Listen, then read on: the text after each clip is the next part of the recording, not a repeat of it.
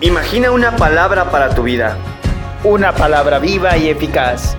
Como una espada que atraviesa el corazón. Una lámpara que guarde tus pasos. Como una luz en tu camino. Una palabra que viene a darte vida. Y vida en abundancia. Esto es... Dame una palabra.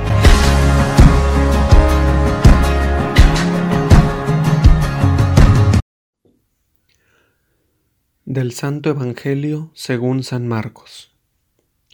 En aquel tiempo, los apóstoles volvieron a reunirse con Jesús y le contaron todo lo que habían hecho y enseñado.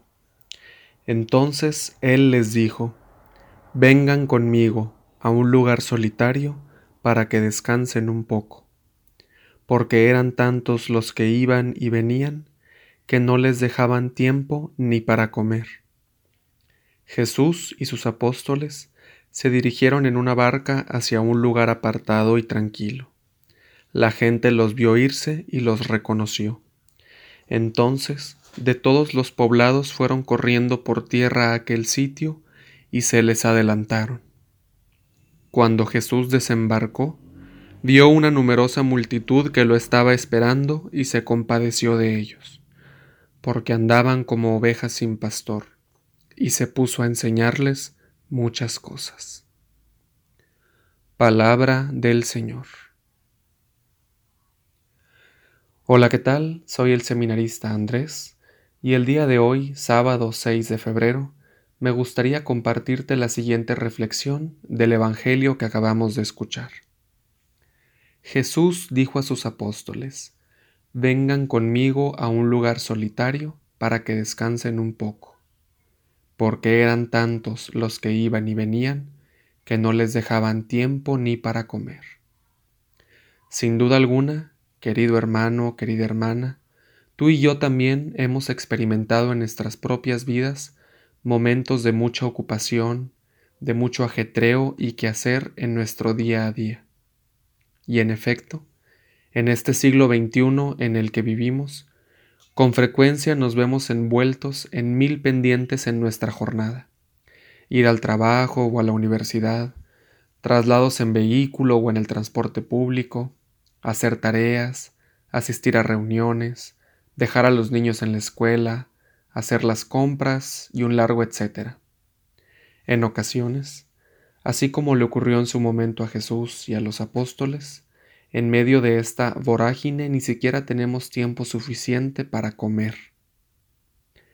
Pero nuestro Señor, una vez más, nos dice a ti y a mí, vengan conmigo a un lugar solitario para que descansen un poco. Qué bueno sería que todos los días pudiéramos atender esta invitación que nos hace Jesús y hagamos un hueco para orar con Él, para comunicarnos con Él y descansar con Él. ¿Qué mejor si lo hacemos frente al Santísimo? Gracias a Dios, hoy en día son muchas las parroquias que cuentan con una capilla de adoración al Santísimo abierta gran parte del día o incluso las 24 horas. Te invito a que hagas este esfuerzo, en medio del ajetreo cotidiano, que puedas dedicar, aunque sean 5 o 10 minutos, a estar en oración con el Señor realmente presente en la Eucaristía. Te aseguro que, aunque no sepas qué decirle y pareciera ser tiempo perdido, el simple hecho de estar frente a Jesús en la sagrada hostia nos trae abundantes bendiciones y poco a poco transforma nuestra alma, nos trae paz, gracia, consuelo y nos fortalece para continuar nuestro caminar como cristianos como madre de familia, como esposo, como estudiante, como empleado, como seminarista, etc. Todos estamos necesitados de ese tiempo para estar con Él y descansar con Él. Pidámosle a la Santísima Virgen María que nos dé la fuerza y la perseverancia para cumplir este maravilloso propósito. Si te ha gustado esta reflexión, compártela con tus amigos y demás seres queridos para que la riqueza de la palabra de Dios también transforme sus vidas. Que tengas excelente sábado. Gloria al Padre y al Hijo y al Espíritu Santo.